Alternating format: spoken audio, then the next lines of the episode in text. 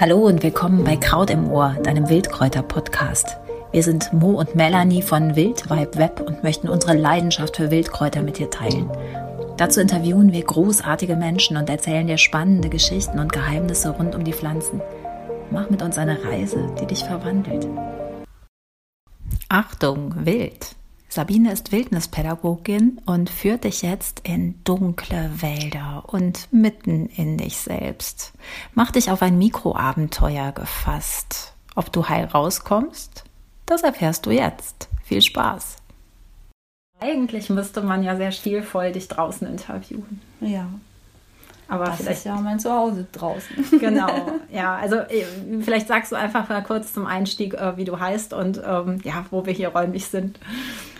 Ja, ich bin Sabine Liedke. Ähm, ich wohne hier in Datteln auf dem schönen Land. Ringsherum sind Pferdewiesen. Und das ist mir sehr, sehr, sehr wichtig, halt auch nicht nur ähm, in der Arbeit draußen zu sein, sondern eben auch ein Zuhause zu haben, wo ich auf dem Land bin, nicht so direkt in der Stadt. Obwohl ich eigentlich direkt aus Mitte Gelsenkirchen komme und ein echtes Ruhrgebietskind bin. Und wie kommt ein Ruhrgebietskind in die Wildnis? Das war ein langer, langer Weg. Also ich habe festgestellt, dass ich schon, also als Kind war ich immer draußen. Ich war ein wildes, ungestümes Kind. Meine Mutter sagte immer, man konnte mich nicht halten und ich hatte ja auch schon mit neun Jahren entschieden, ich fahre auch nicht mehr mit meinen Eltern in Urlaub, sondern ich gehe halt auf Ferien, Freizeiten, wo viel mehr Abenteuer war. Und da war schon die ganze Zeit irgendwie mein, mein, ja, mein Entschluss, irgendwie, ich muss raus, ich möchte raus und ich bin nur glücklich draußen. Das habe ich schon als Kind gespürt. Habe da schon Indianer gespielt, in Gelskirchen auf den Wiesen. Und habe dann aber irgendwann das Ganze vergessen. Im Zuge von Abitur, Ausbildung gemacht, gearbeitet, dann war Fetenkultur, in eine Kneipe gehen, verrauchte Kneipen und so in Gelsenkirchen. Und ähm, ja, irgendwie habe ich über Jahre hinweg das nicht mehr so gespürt. Und eines Tages habe ich dann tatsächlich ein Buch gelesen von Ray Bradbury. Ich weiß noch, es war 1992. Ähm, das hieß Löwenzahnwein. Und der hat unglaublich schön in seinem Buch den Löwenzahn beschrieben.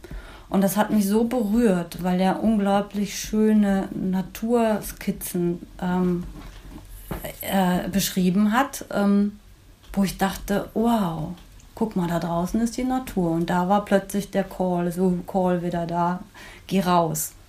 Und dann hat es trotzdem noch unglaublich lange gebraucht. Das war neun, zwei, äh, genau 1992. Ähm, dann bin ich schon mehr rausgegangen, habe dann natürlich auch viel Sport gemacht in der Natur, ähm, Mountainbiken, Klettern und so. Und ähm, bin dann aber trotzdem wieder beruflich wieder mehr in so ein ähm, wie soll ich das sagen, in so einen Drinnenjob gelandet. Ne, ich bin Sozialpädagogin, habe dann angefangen bei einem Bildungsträger zu arbeiten und war dann plötzlich die Karriereleiter hochgestolpert und Bereichsleitung und musste mich dann mit QM und ich weiß nicht was beschäftigen und stellte dann irgendwann fest, ich bin totunglücklich und in der größten Not habe ich plötzlich gelesen, da gab es eine kleine Ausbildung Naturtrainer und das habe ich dann 2005 gedacht, ey, du wolltest doch eigentlich immer Pädagogin sein und in der Natur sein. Mach doch mal so eine Naturtrainerausbildung. Und das habe ich dann gemacht. 2005 habe ich angefangen mit der Ausbildung und bin jetzt seit 15 Jahren immer mehr den Weg in die Natur gegangen, habe von einem Fulltime-Job reduziert jetzt auf 22 Stunden bei dem Bildungsträger und biete immer mehr Dinge in der Natur an und führe Menschen in die Natur und habe ganz viele unterschiedliche Angebote, die und ich liebe es, mit Menschen in der Natur zu arbeiten. Aber du hast auch ganz viele Qualifikationen gemacht genau. in der Zwischenzeit. Das kam dann irgendwann, nach der Naturtrainerausbildung war ich ja so richtig wow, angefixt. Ne? Ich will das, ich möchte mehr mit den Menschen arbeiten, stellte dann fest, vor 15 Jahren konnte ich keine Bäume unterscheiden. Dieses grüne Zeug da unten auf dem Boden, ähm, diese Kräuter, da war einfach alles nur grün für mich. Ähm, und ich stellte fest, ich habe eigentlich gar nicht so viel Ahnung von der Natur. Und dann habe ich angefangen, mich da tatsächlich immer weiter zu entwickeln und weiter zu bilden.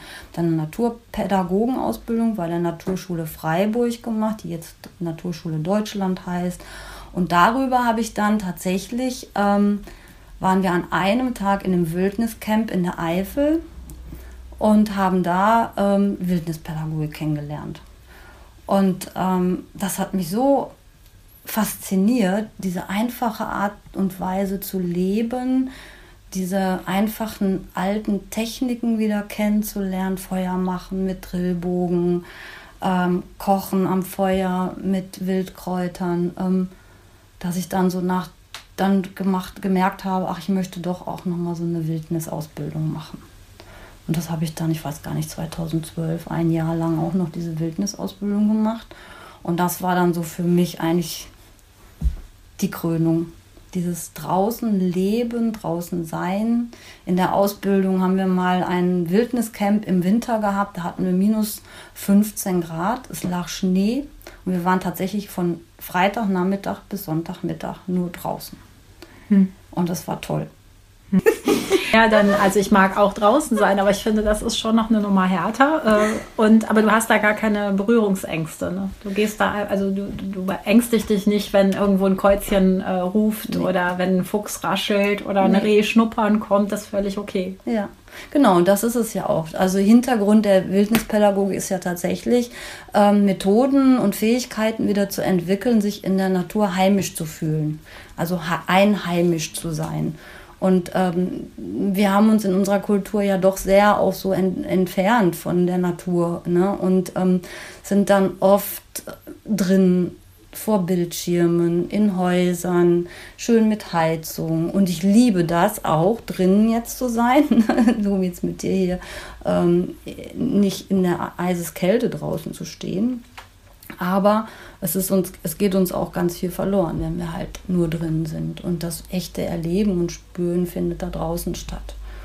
Und ähm, ja, das ist so, ich habe da keine Angst vor. Ähm, Wildnispädagogik oder überhaupt das Draußensein. Je mehr man sich damit beschäftigt, je mehr man so auch sich immer mehr, mehr in die Natur bewegt, ähm, stellt man fest, dass auch der Ort ist, wo man herkommt.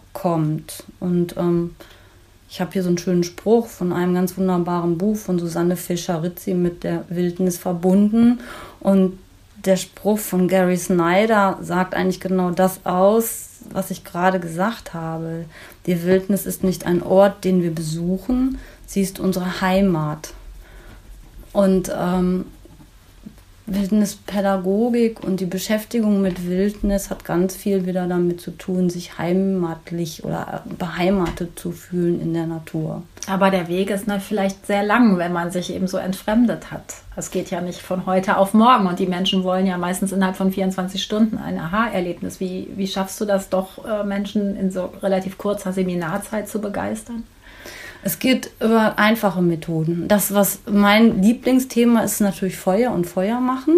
Das ist etwas völlig ähm, Ursprüngliches und damit habe ich das Gefühl, damit kriegst du eigentlich jeden. Von Kindern an bis hin zu älteren Leuten. Wenn man Feuer angemacht hat, wenn man ihnen gezeigt hat, wie man Feuer machen kann, nur mit Magnesiumstäben oder halt mit anderen einfachen Methoden ohne Feuerzeug, spätestens dann sitzen sie da und haben glänzende Augen und keiner denkt mehr daran, dass sie jetzt draußen sind oder dass es eventuell kalt sein könnte. Also das ist so das eine. Zum anderen schafft man es natürlich auch, ähm, also man muss immer gucken, wo sind die Leute, wo kommen die gerade her. Ne? Und das fand ich zum Beispiel in dem Wildniscamp bei Uwe auch so schön. Es gibt halt viele Wildnisschulen in Deutschland und Uwe hat immer gesagt, Uwe Belz, also die Wildnisschule, wo ich meine Ausbildung gemacht habe in der Eifel, ähm, der Uwe hat immer gesagt, wir müssen da gucken, wo die Leute herkommen. Und man kann sie nicht sofort in die Natur stecken, mit einer Plane im Winter irgendwo übernachten lassen, sondern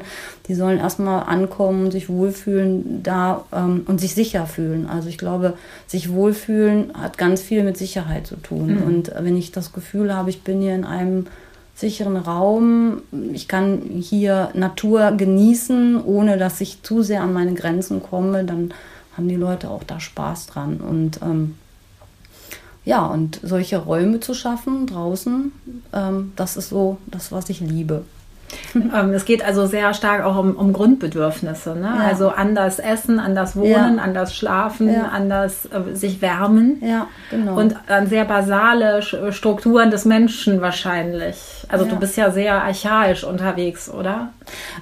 Eigentlich sage ich immer, das ist genau da, wo wir ja herkommen. Mhm. Ja? Wir, wir haben Jahrtausende, also zigtausende von Jahren haben wir mhm. als Jäger und Sammler gelebt.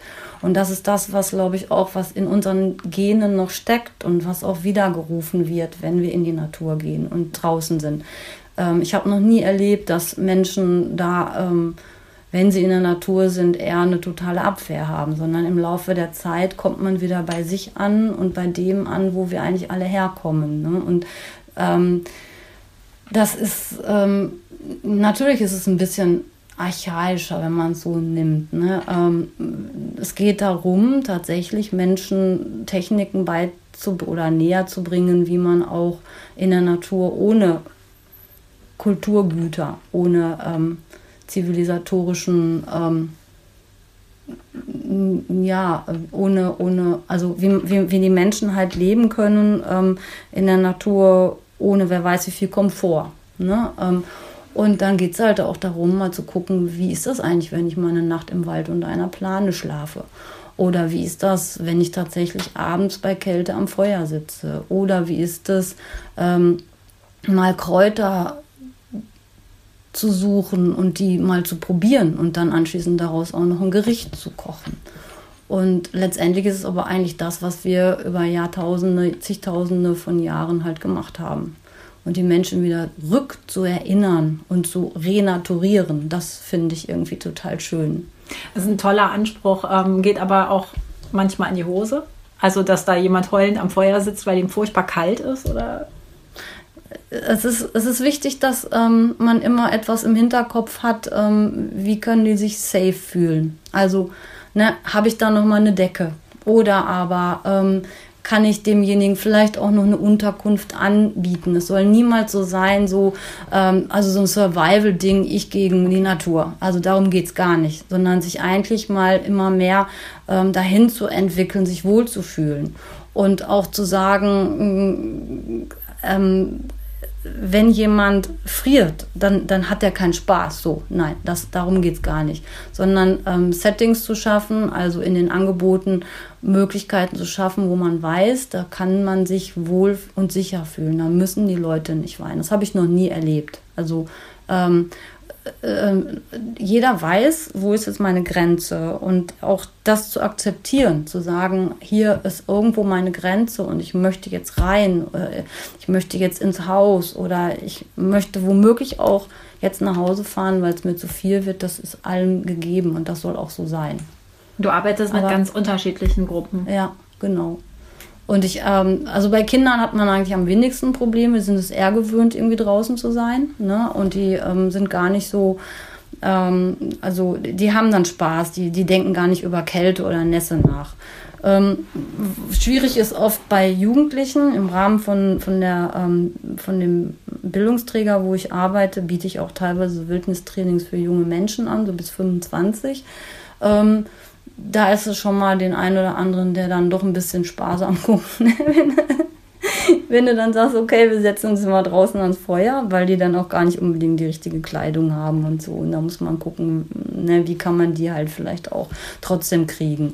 Und, und trotzdem, spätestens wenn die dann halt irgendwie ähm, am Feuer sitzen oder halt da, wo ich arbeite, gibt es auch Tiere, wenn sie dann plötzlich, der, die härtesten Jungen dann plötzlich anfangen, Kaninchen streicheln zu dürfen und dann sagen, ach, ist das aber schön und da gar nicht von den Kaninchen weg wollen oder so. Da merkst du einfach, dass so die Liebe zur Natur und zur, zum, zum Leben in jedem steckt. Ne? Und ähm, das freut mich dann immer, wenn, wenn, wenn die trotzdem weggehen und sagen, oh, hätte ich nie gedacht, dass Natur so schön sein kann oder das Draußensein so schön sein kann. Bei Erwachsenen, wenn ich halt Fortbildungen mache, die wissen dann meistens auch, worauf es ankommt und die sind dann doch meistens irgendwie auch ähm, so weit ausgestattet von Kleidung und so, dass sie das ähm, auch nicht so als problematisch empfinden. Ein Wort hypt gerade und ich habe es auch aus deinem Mund zum ersten Mal gehört, das ist das Mikroabenteuer. Ja. Was, was ist das? Ist das nochmal was Besonderes?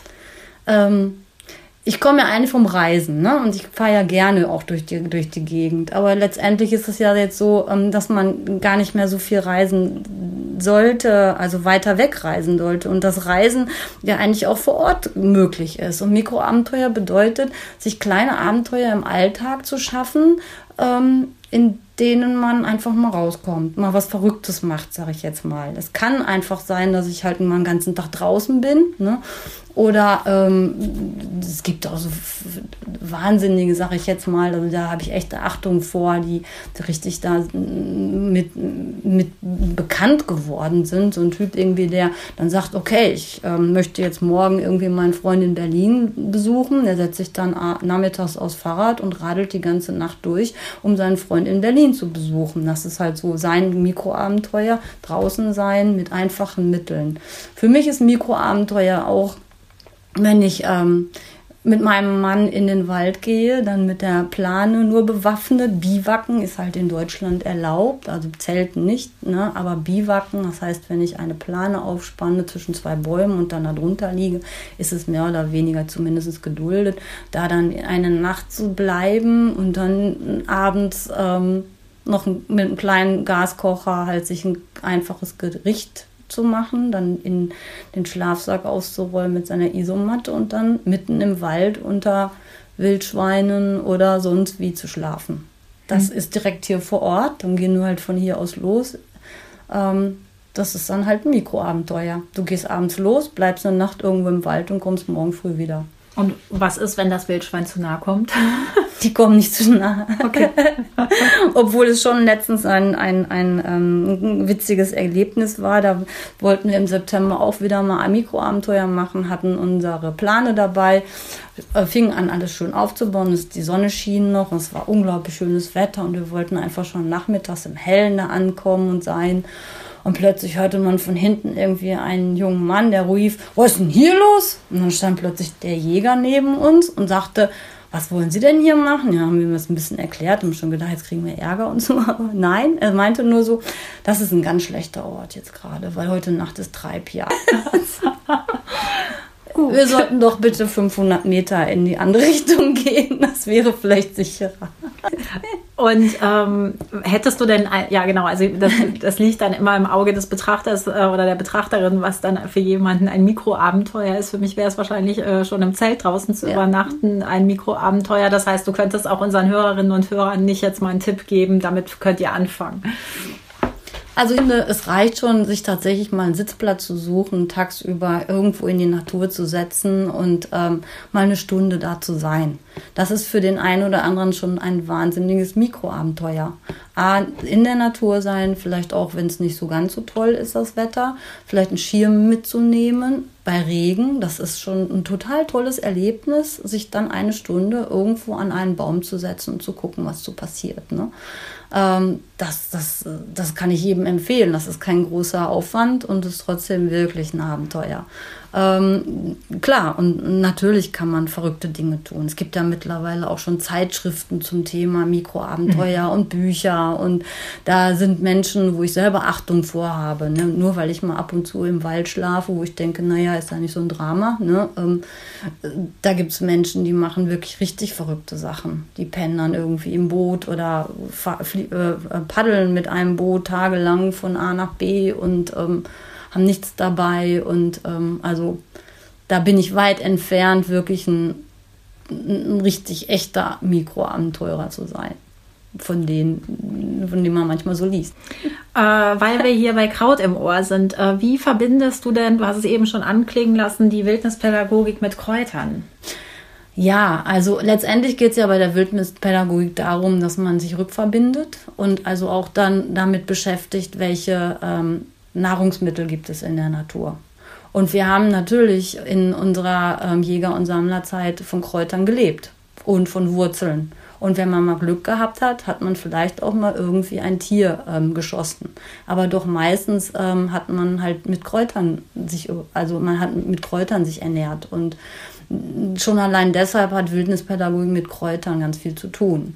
Ähm, und ähm, ja, Kräuter ist natürlich irgendwie ein ganz wunderbares Ding. Zum einen sind sie ganz tolle Wesen. Ich finde dieses kleine grüne Volk zu, zu meinen Füßen, ähm, das ist so, ja, sie haben, das sind so ganz kleine Seelen, finde ich, die man so zu Füßen sieht. Und wie oft treten wir sie halt mit Füßen, das ist schade. Ähm, und da reinzutauchen und zu schauen, wen gibt es denn da? Von diesem kleinen Volk? Wer ähm, ist gesund? Wer hilft mir vielleicht auch in, in schwierigen Phasen? Und hier in dem Buch von Susanne Fisch, Fischer-Rizzi, sie sagt ja, das sind so Folger. Ne? Also geh in deinen Garten und guck, welche Pflanze da wächst. Ähm, diese hat dir was zu sagen. Entweder halt auf seelischer Ebene oder halt auch auf körperlicher Ebene. Ähm, ja, welche Pflanzen wachsen da? Und vielleicht helfen die dir gerade auch in so Situationen, bei Krankheiten. Das finde ich total spannend. Ne? Und Kräuter ist, ähm, ja, die habe ich mir als, als letztes erschlossen, sage ich jetzt mal. Also ich habe angefangen mit den Tieren. Das ist relativ einfach, finde ich, hier so Tiere zu identifizieren. Mhm. Dann über Bäume, da gibt es ja auch nicht so viele. Und diese grünen Kräuter, die waren für mich irgendwie immer sehr, sehr, sehr mysteriös, weil es unglaublich viele gibt. Und da bin ich irgendwann eingetaucht und mittlerweile finde ich so faszinierend, was die alle bringen. Also welche Heilkraft die haben, welche Power die haben und gerade die allerkleinsten manchmal irgendwie dir ähm, Gesundheit bringen oder manchmal auch nur Glück. Wenn ich mich im Mai ähm, auf eine Wiese begebe und die knallgelben Löwenzahnblüten überall sehe, dann könnte ich vor Glück weinen. Und das bringst du auch den Teil, äh, also deinen Seminarmenschen dann bei oder ja, genau. vermittelst das? Ja, für mich ist wichtig, weil ich ja auch selbst noch die Erfahrung gemacht habe, das ist mir alles zu viel und das überfordert mich, sage ich immer in den Seminaren, nimm die nimm die grünen Neune irgendwie, nimm die, die du kennst und die, die fast jeder kennt. Ja, also Brennnessel, die äh, Gänseblümchen, Giersch hat meistens auch schon mal jemand von gehört äh, Löwenzahn, ähm, also die, die, gängigen, die man eigentlich auch überall hat, oder Schafgarbe oder Spitzwegerich und so. Und wenn du dich damit beschäftigst und die, du die kennst, ähm, ähm, dann reicht es alles. Und das, das finde ich schön, den Leuten das bei, oder näher zu bringen, mit ihnen zu kochen, sie in Berührung kommen zu lassen. Für mich ist immer ganz wichtig, nicht reines Kopfwissen, sondern dass es eben erfühlt und erspürt wird mit allen Sinnen. Also riechen, schmecken, ähm, fühlen, auf, auf, auf wirklich besinnliche Art und Weise sich dem Ganzen erstmal zu nähern und Spaß dabei zu haben und nicht immer zu denken, oh, muss ich das jetzt alles wissen, sondern es kommt schon, das Wissen. Wenn ich, wenn ich das wissen möchte, will ich es mir irgendwann aneignen. Das Genau, einer deiner Leitsprüche ist ja das Coyote-Lernen. Ne? Ja. Ja, genau. ja, das Coyote-Teaching ist ja, halt genau. auch eine, eine, eine Technik ähm, der Wildnispädagogik, ähm, wo es darum geht, ähm, das hat, es hat eine andere, andere ähm, Basis. Wir in unserer Pädagogik ist oft so, ich bin hier der Lehrer, ich weiß alles und ich bringe jetzt meinen Schülern alles bei und die sind die Dummen und ähm, die müssen jetzt mal zuhören und alles auswendig lernen. Das Coyote Teaching ist ähm, etwas, wo man sagt, beide sind auf der gleichen Ebene, der Lehrer und der Lernende.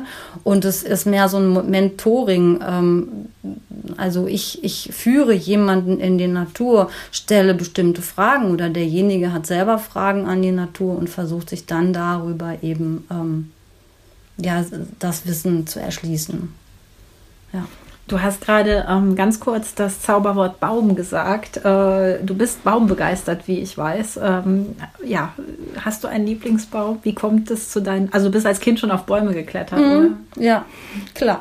Ich glaube, ähm, Vielleicht war auch der ausschlaggebende Punkt, dass mein Lieblingsbaum damals in Gelsenkirchen, eine alte Kastanie, wo ich immer drauf geklettert bin und das total toll fand, ähm, im Zuge der, der, der, des Baus von der A42 gefällt wurde. Und ich weiß noch, da war ich glaube ich sieben oder so und habe wirklich bitterlich geweint, dass der Baum weg war. Ähm, und ich glaube, da denke ich oft noch dran, dass dieser Baum weg war und dass meine Liebe zum Baum vielleicht da entstanden ist. Ähm, und ähm, ja, mein Lieblingsbaum ist aber mittlerweile aktuell doch eher die Buche, die für mich irgendwie so für Gradlinig, Gradlinigkeit steht, für ähm, auch ein sehr soziales ähm, Wesen ist. Buchenwälder ähm, sind, finde ich, heilige Kathedralen. Wenn man da reingeht, hat man wirklich ein unglaublich schönes Gefühl von Offenheit, von, von ja, Geborgenheit. Also für mich ist das zumindest so. Und Bäume sind für mich auch ähm, ja letztendlich auch der Schlüssel für ganz viel für unsere, unsere Problematik jetzt mit dem Klimawandel. Weil ich sehe es sehr, sehr ähm, schwierig gerade an, dass wir immer mehr Bäume fällen, gerade auch in Südamerika, halt jetzt die ganzen Urwälder. Also unsere grüne Lunge wird gerade ähm, zerstört. Und ähm, je mehr Bäume fallen, umso wärmer wird es. Ähm, und, die, und je mehr Bäume wir ähm, ja, nehmen, der Welt nehmen, nehmen wir auch uns unsere Grundlage, unsere Existenz. Und was ich immer sehr schön finde, ist so, dass wir mit den Bäumen so eng verbunden sind, nämlich durch unseren Atem. Mhm. Ähm, weil wir atmen Sauerstoff ein und atmen äh, Kohlendioxid aus. Und der Baum nimmt den Kohlendioxid auf und verwandelt den wieder in Sauerstoff. Und letztendlich ist unsere Ein- und Ausatmung so eng verbunden. Wenn es keine Bäume gäbe, wird es keinen Sauerstoff geben, den wir so nötig brauchen. Und wenn es keine Menschen gäbe, die halt CO2 im vernünftigen Maße, jetzt nicht im Übermaße produzieren, würden wir auch den Bäumen letztendlich ihre Atemgrundlage nehmen. Und wenn man bedenkt, dass eine, groß, eine ausgewachsene Buche 7000 Liter Sauerstoff am Tag produziert, das ist so viel wie 50 Menschen am Tag an Sauerstoff brauchen, dann weiß man auch, ähm, dass man Bäume schon allein deshalb schützen sollte. Und natürlich auch, weil es Wesen sind. Das sind für mich die großen Zwischenwesen zwischen Himmel und Erde. Ja, wir haben gerade von den Kräutern gesprochen. Das ist das kleine Volk auf dem Boden, die halt sehr erdnah sind. Dann gibt es halt die Vögel, die den Himmel verbinden. Und Bäume sind aber so die Zwischenwesen zwischen Himmel und Erde. Und wenn man sich Bäume ähm, erschließt, ähm, ja, das ist eine unglaublich faszinierende Welt. Und egal wen du fragst, die meisten Menschen hatten immer irgendeinen Lieblingsbaum oder haben immer noch einen Lieblingsbaum, an dem man sich angelehnt hat, weil die stehen für Beständigkeit, die können nicht weglaufen. Überleg dir mal, wir als Menschen können weglaufen, wenn irgendwas doof ist, was blöd, wir gehen weg. Die werden irgendwo hingepflanzt, die keimen da und bleiben da ihr Leben lang stehen, egal was passiert. Und das ist was unglaublich Starkes und Beständiges. Und ähm, deshalb finde ich Bäume auch völlig faszinierend. Erzähl mal die Geschichte mit der Eichel mit den Bauern in Frankreich? Ach, der hieß, oh, lass mich jetzt nicht lügen, der Bouffier hieß der, glaube ich. Es gab einen Mann, der, der lebte in den Cevennes in, ähm, ich glaube, Anfang irgendwann 1920 oder so. Ähm, und in den Cevennen war es alles ganz kahl und ganz kalt und die Menschen sind alle weggezogen. Ich mache es mal ganz schnell, ähm, weil es eben zu kahl war und ähm, da hat er hat nichts gewachsen. Und der ist dann losgegangen und hat angefangen mit einer Eisenstange Löcher in den Boden zu äh, machen und hat da immer Eicheln reingesetzt in die Löcher. Und dann kamen irgendwie Menschen vorbei und sagten, was machst du denn hier in dieser Ödnis? Ja, ich pflanze Bäume, ich pflanze Zukunft. Ne? Und alle haben gesagt, du bist da, ne? hier. Was soll denn das? Wird doch sowieso nichts. Ne? Und er hat beständig weitergemacht. Er hat erst angefangen, zigtausende, zehntausende von Eicheln einzupflanzen in seinem Gebiet und dann auch noch andere Bäume. Und, ähm, und tatsächlich ist es mittlerweile so, dass die Bäume Großteil angegangen ist. Diese Gegend ist mittlerweile bewaldet und ähm, dadurch, dass der Wald wieder kam, gab es natürlich auch wieder viel, viel mehr Vielfalt an Tieren, an Pflanzen. Und mit dieser Vielfalt an Tieren und Pflanzen sind auch die Menschen wieder zurückgekommen. Und wo ich immer denke, in meinen Seminaren verteile ich am Ende, also in den Baumseminaren oft an die Teilnehmenden am Ende eine Eichel, erzähle diese Geschichte und sage, mit einer Eichel, wenn jeder Mensch eine, eine Eichel oder eine andere, einen Buchecker oder so einpflanzt, können wir die Welt retten. So einfach ist es. Toll. ähm, man merkt ja schon, wie sehr du das Thema lebst und liebst. Und ähm, ich glaube, äh, oder ist jetzt eine Suggestivfrage, aber dass die Teilnehmenden das auch mitnehmen, oder? Ja, das ist mir wichtig.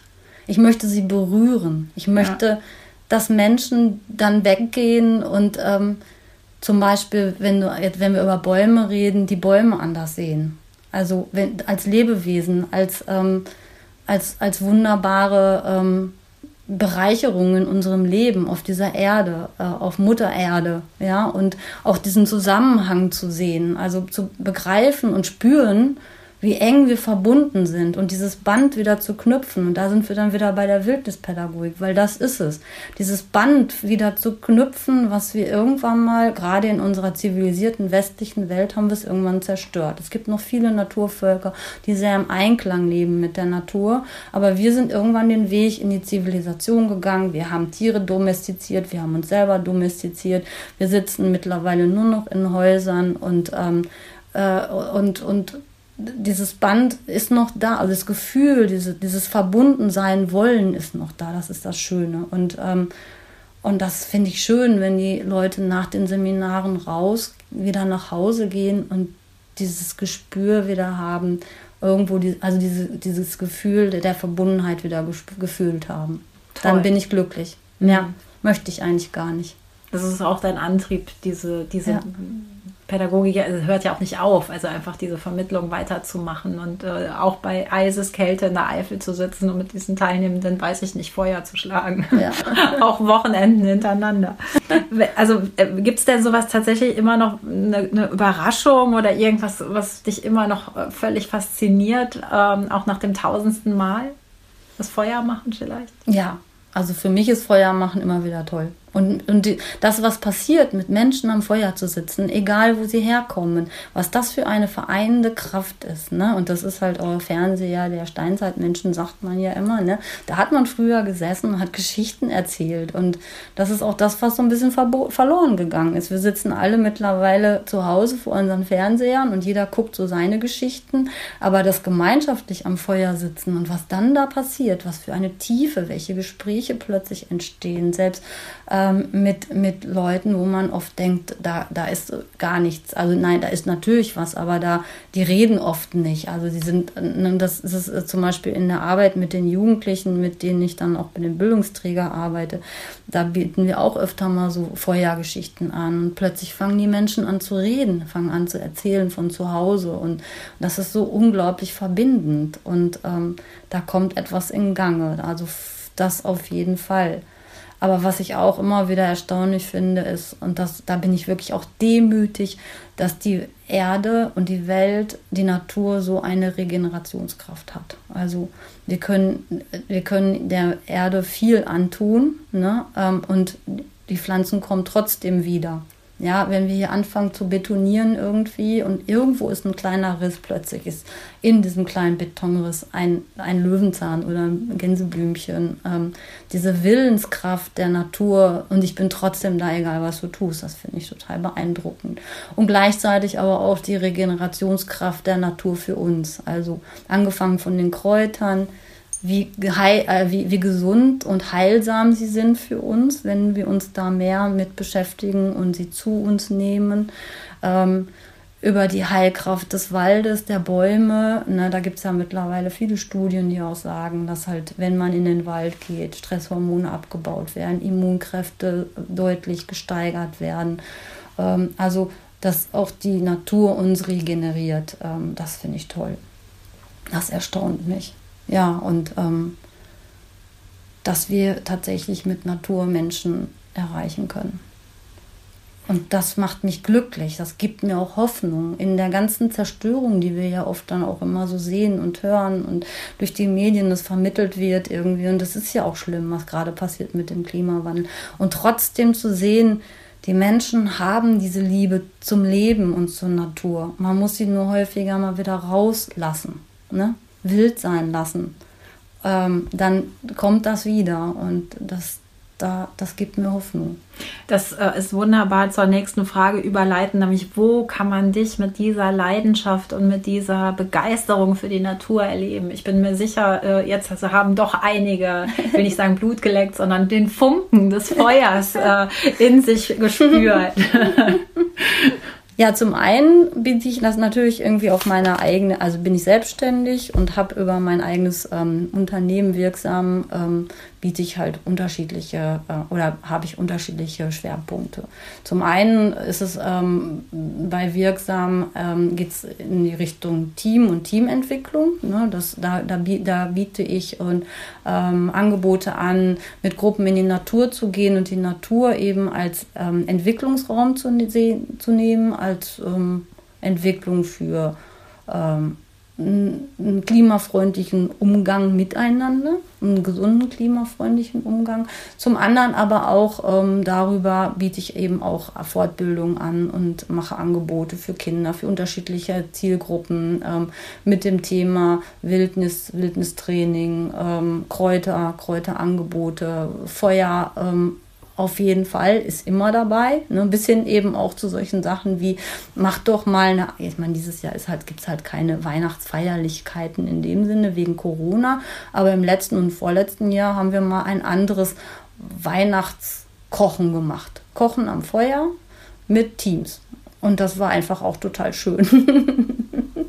ja, das eben über wirksam ähm, ist das möglich. Zum anderen bin ich aber auch, biete ich mir halt mit einer Kollegin im Naturerlebnis, äh, Naturerlebnisgarten in Herten eine Kräuterausbildung an ähm, zur Kräuterfachfrau bzw. zur Kräuterpädagogin, mache da auch ähm, Fortbildungen. Ähm, und ähm, bin ansonsten auch freiberuflich noch bei anderen Trägern unterwegs. Zum einen bei der Naturschule Freiburg, äh, Deutschland, da mache ich häufig Fortbildung für Erzieher und bei der Naturerlebnisschule in Rasfeld auch. Bin halt vorrangig dann da beim Wildnistraining mit ein, also kann man mich da als Wildnistrainerin buchen.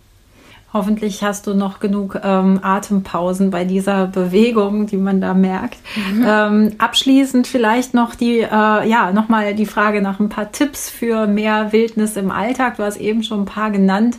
Ähm, wenn ich jetzt aber unbedingt äh, sofort starten will, was, also du sagtest, eine Stunde an den Baum setzen, gibt es vielleicht noch zwei weitere Einstiegsdrogen?